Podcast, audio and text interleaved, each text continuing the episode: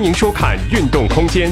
在今天的节目中，您将看到太极拳秘境。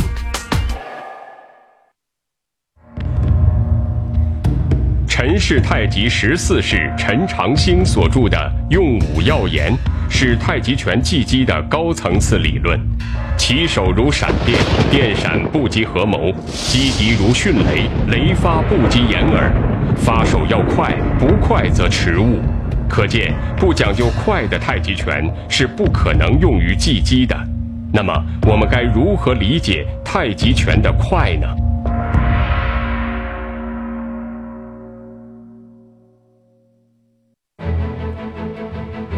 二十五年的运动员生涯，使太极拳变成了我生活的一部分。和所有练习者一样，每天都会打一打，想一想。而每一个时期，甚至每一遍行拳之后，都会产生新的感受。这就是太极拳的魅力吧。这一次拜访传统太极拳名家，是我多年以来的心愿。我深信，太极拳的精髓就在民间，就在这片孕育了太极拳的淳朴大地上。这是我第一次来到陈家沟，走在这条二百年前开创了陈氏太极拳的小山沟里，心里有一种深深的敬意。我不知道在这些普通村民中有多少身怀绝技的武林高手，我只是听说，当地流传着喝了陈沟水都会翘翘腿的说法。陈家沟遍布着武馆，太极的字样随处可见，很多外乡人在这里驻足。少则一个月，多则几年，这都是因为太极拳的缘故。在这里，我拜访了陈氏太极拳第十九世传人陈小旺先生。陈老师，我们常常看到太极拳的套路是很慢的，那么为什么攻击的时候又是非常快的？不知道您是怎么理解这个问题的？它慢呢，是为了慢慢的形成以单腿为核心。一动全动，节节贯穿，一气贯通，为了完成这个运动体系。哦。那么这个运动体系呢，能够适应客观条件变化。嗯。那就是对方进攻的时候，把他进攻的速度变成你的动力。哦。你比方他突然推来，噌一变。哦。他能把我推快。哦。我的静止不动。我有这个运动体系，有单腿为核心，我在这没有动，他进来唰。第二呢，形成这个运动体系以后呢，适应客观条件变化，不失去这个海心，不失去海心。那么功夫的深浅，接受的速度和压力不同。比如说我四拜，嗯，他叫陈兆池，嗯，陈兆池，啊，嗯，他有什么故事呢？嗯。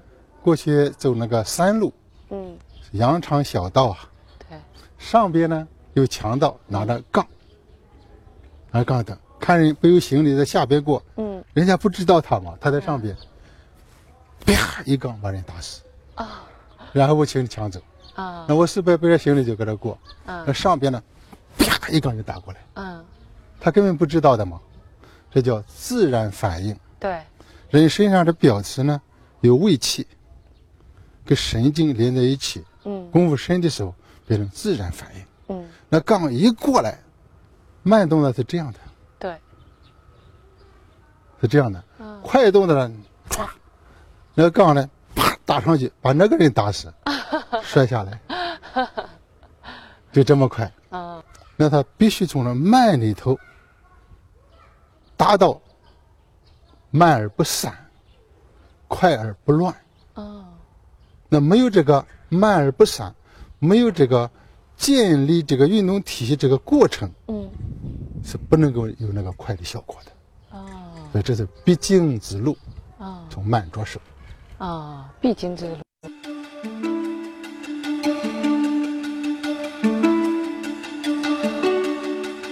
咱们武术太极拳也好，呃，长拳也好，外家拳也好，都讲究是快打慢，慢打迟。过去咱们的拳谱里不是都有讲“必有力则坚将”？为什么呢？我们要动手的时候，你肩一僵，你这拳的出来它速度就慢；如果咱们臂力不使劲、放松的情况下的话，一放松呢，它，它就做的很快。而且太极拳的理论是：你不动，我不动；你要动，我先动。为什么先动？因为它放松了，提前放松了。哎，提前放松了之后呢，他想出手的时候，那马上啪，他拳头就出去了。所以说呢，放松就是最快。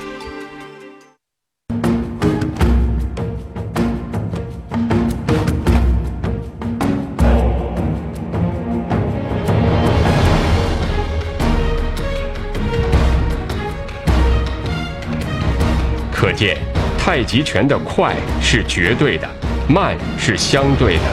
要想做到起手如闪电，放松是最好的手段。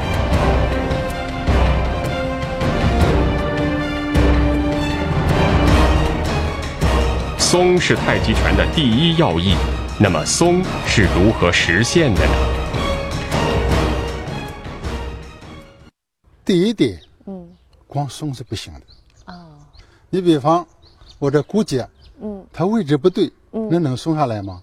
对，松不不下来对，首先到位，位置对，啊，那么才能松下来。动作要正确。对，这是第一。嗯，第二点，嗯松多少？松多了也不行。对，举个例子，就好像骑自行车那个轮胎那个档嗯上的紧了，嗯，转不动了嘛。对，如果太松了，咣当咣当，能行吗？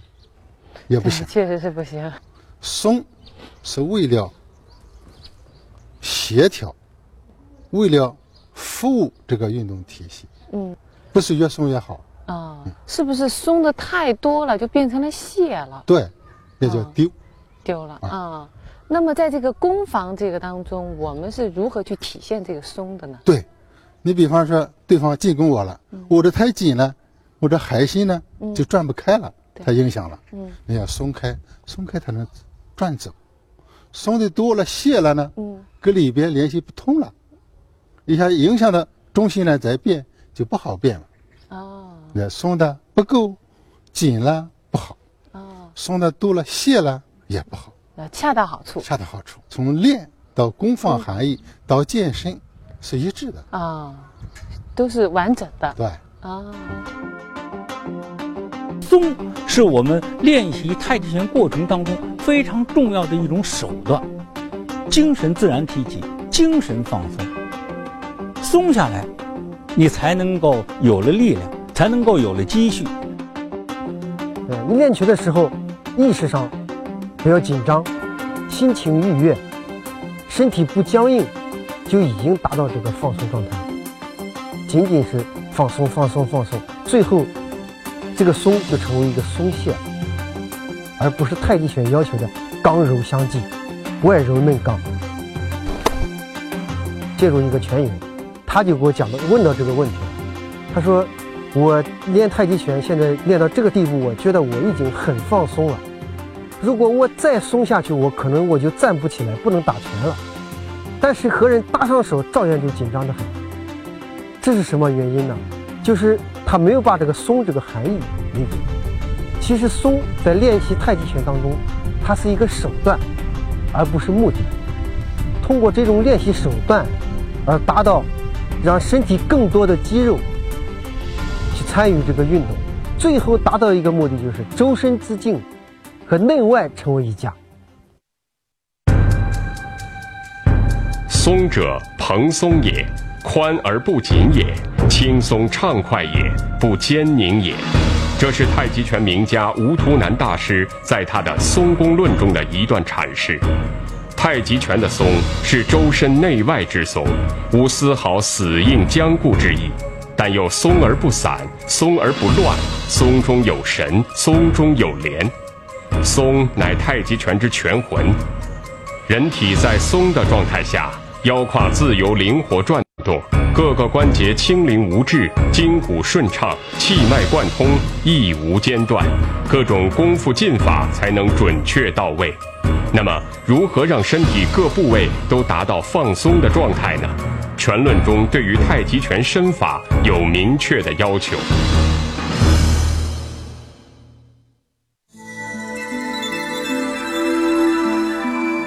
虚灵顶劲，虚灵指什么？指你的脖子，颈项。顶劲指什么？指你的头顶的百会，以你的百会穴，或者说以你的头顶轻轻向上顶起的一种感觉。但这种顶起是在哪个状态下？在虚领，不是梗脖子。顶劲指哪儿呢？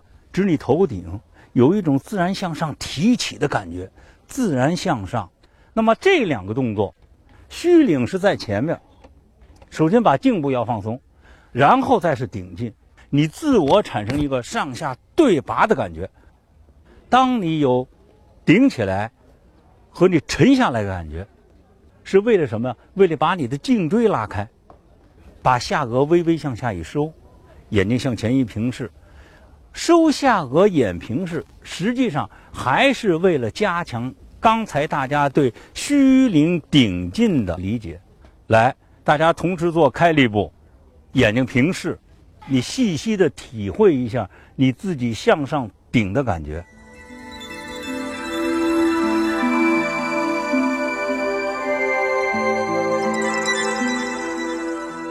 崔老师，那么在太极拳里，含胸拔背怎么去理解呢？那么含胸拔背的目的是什么？是为了达到太极拳的一个理论要求是什么？胸宽，也就是通过你含胸的肢体动作。达到了你的横膈膜的向下拉，增强了你的肺部的呼吸量，所以说通过含胸拔背，不仅是对于身体肢体的要求，对于呼吸系统起到非常好的作用。那么一般来讲，含胸呢，就是说要求我们把两肩胛骨，也就我们平常所说的两个肩膀头，微微的向里内扣一点儿。嗯，那么在拳理上就叫做不挺即是拔。嗯，那么当你把两个肩胛骨微微向里嗯扣的时候，前胸呢就形成了一个凹形。嗯，哎，那么这时候后背呢就自然的成成一个弓形。嗯，那么这个呢，我们可以非常简单的理解为含胸拔背。我在立身中正的动作要求下，两肩胛骨微向内合。嗯，这时候你再感觉一下，你看我背部是不是成为一个自然的弧形？对，成这样的一个自然弧形，对吧？对，所以这样。做的时候才能达到太极拳所说的含胸拔背的这个理论。嗯嗯。但是含胸拔背还有另外一个含义，就是说，在你身形中正的情况下，实际上你有一个横向的一个拔背的一个弓形，和纵向的弓形，就是平常我们所说的地球仪的经纬线，嗯，使人成为一个球体。那么太极拳的球体的这种感觉，在练习过程当中一定要体现出来，这样才能非常好的去做一个动作。崔老师，那么像这个含胸拔背在击击当中它的作用是什么呢？其实含胸拔背在套路练习当中和击击的过程当中，它有两种表现形式。嗯，譬如我们说彭里挤按的挤，嗯，和按的动作。嗯，当我收手收到胸前的时候，你看我是自然微微有点内含。嗯，实际这是一个化解的过程，通过了化解，然后再通过了弓步，就把它的力量完全转化了，也就是刚和柔之间。力与发力不之间的一种非常微妙的动作感觉，这一点要做出来。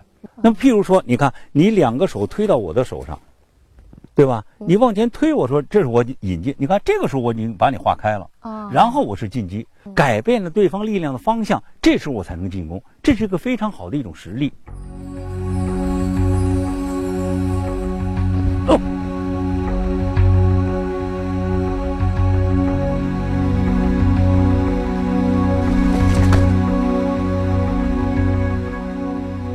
在太极拳的练习过程当中，一般来讲要求是松腰松髋，但是往往很多人呢没有理解如何去松腰，如何去松髋。首先，在太极拳里，它的转身是以腰髋为主。那么，如何来松髋？那么要从两点来进行解决：一是膝关节，膝关节一定要自然放松；踝关节也要放松。一般来讲，翘起的脚尖儿。不能超过六十度，如果我超过六十度，你看，我踝关节是紧张的，这时候必然影响到我的膝关节，膝关节是挺直的，那么膝关节挺直，请看我的髋关节，股骨和髋关节之间呢就是一个紧张的状态。但是如果像我刚才所说的，虽然是重心后坐，前脚尖翘起，我翘起的角度非常合理，没有超过六十度。这时候你看到我的膝关节，前腿的左膝关节是自然弯曲的。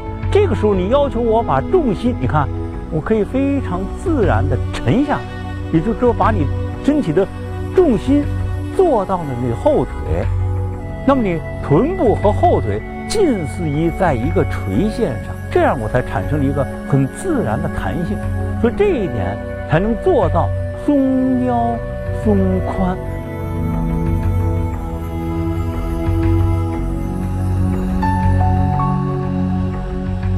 那对于肩肘关节，它要求是什么？沉肩垂肘，或者说是沉肩坠肘。那么无论是沉也好，坠也好，它的一个目的就是要求你在动作过程当中，你的肘关节始终和地面保持一个合理的角度。也就是说，把你的肩关节尽量的松沉下来。松的目的是为了把肢体拉长。嗯。使自己产生一个放长击远的这么一个效果。嗯，那起势的这个动作，我们在做的时候，起手的时候，我发觉很多人也是容易出现像这种现象。没错。那如果出现这种现象的话，怎么样能够把它有效的改善？是从我的肩膀，还是从肘，还是到哪个地方？嗯，应该怎样能做到沉肩坠肘呢？你起势有两种练法，一种说是我们平常所见的两臂平起平落。嗯。再一种练习呢，就是我祖父从梁成甫那儿学来的这种，就调掌起，立掌收，平掌走，圆着出，然后再落下来。关键是在哪儿？你能不能松下来？你能不能判断对方的力量？怎么去体现它的功方含义呢？因为这个动作感觉到实在是太简单了。假如说对方已经把我的双臂提起来了，嗯，那么如果我是一种什么收呢？我是一种这种收。你看，对方趁虚而入。就把我推到另一侧，我的重心它破坏了我的重心。你看，往前推我，你看这叫顺势而进。对。但是如果我从肩肘落下来的时候，你看，我是在这个瞬间。哦。哎，当我我是沉，给对方一个压力，嗯，对方又有又有向上拖的力量，在这个瞬间，嗯，你看啊，他向上拖，我给他一个压力，他再往下拖，这时候我顺下来往前走，破坏他的重心。譬如你来讲，你看，如果说你往回收着做，你看我就是轻轻顺势一推，你看你重心已经没了。对。但是如果你从肩肘开始按顺序走，肩对，你看，它产生这么一个效果。但是在这个瞬间是在哪儿？你一定要在瞬间很短的时间内把力量运用到手指。手指上。对，行于手指来开始。好的，如果有了这一下，接下来的动作就是什么？就是按掌。你看，一般来讲，你看，它只要我这儿这儿一松，我这儿就突。哦。动作之间的衔接一定要快，我不能说我到这儿我再想起已经晚了。只要破坏了对方的重心，这个时候我就晋级。但如果他只是在我前小臂拖着我前小臂，你看他是这种向里合，那么这个时候我就不能往下沉了。你看，我要沉，对方按掌。啊。我肯定要出去。那么这个时候的变化是在哪？你看。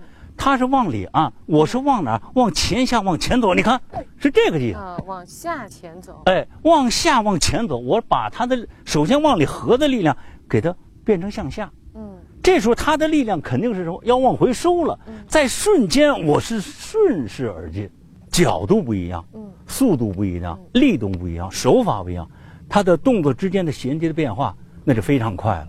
所以叫一气呵成，也叫圆活连贯，就突出在这一点上。您刚刚把手搭在这，马上就有那个沉重的感觉，沉重的感觉。所以这个在太极拳也叫松沉的感觉啊，呃，这点非常重要。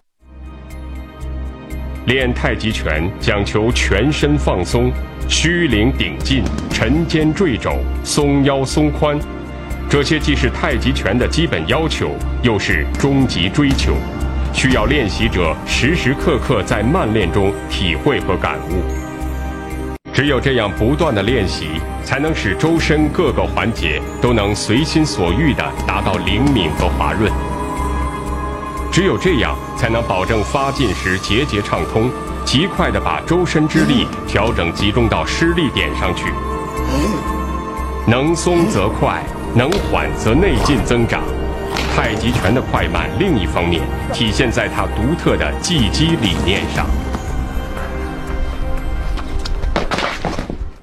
因为太极拳是在武术中一种特种拳。嗯，他因为它要借力，它要省力，它借力它就得等对方下动出来力量，我们再借他的力量发发击对方。哦，哎，所以要要以后发制人为主。啊，哦，试一试。哎，试一试啊。比方你要来削我来，一拳削我，你先动，先动到这儿，哎，你到这儿这个情况，我一抬手一抓，你就空了。啊，对，你这个行程到到我这儿，你的占用的时间，嗯。没有我动的这个时间快。快。再一个，好比说这个顺势接力，顺势它叫顺势，就讲究顺对方进。啊，顺着好比说你先这儿到我，嗯，哎，这我一。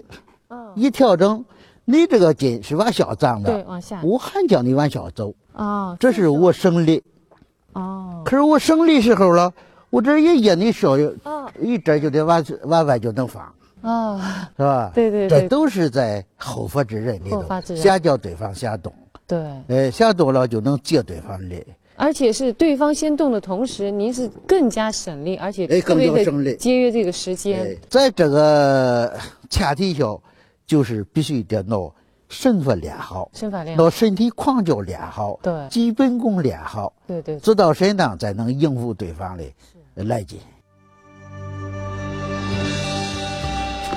翟维传先生所提到的太极拳身法练习，是达成出手如闪电的必要条件。更多身法要诀将逐一为您揭示。放松慢练是太极拳独特的练习方法，在理解动作含义的同时，也起到了修身养性的作用。但这只是手段，而真正领悟并实现快如闪电，才是最终目的。我这一推，还我要是我太大，这一推我这都整个这失控啊！这一推。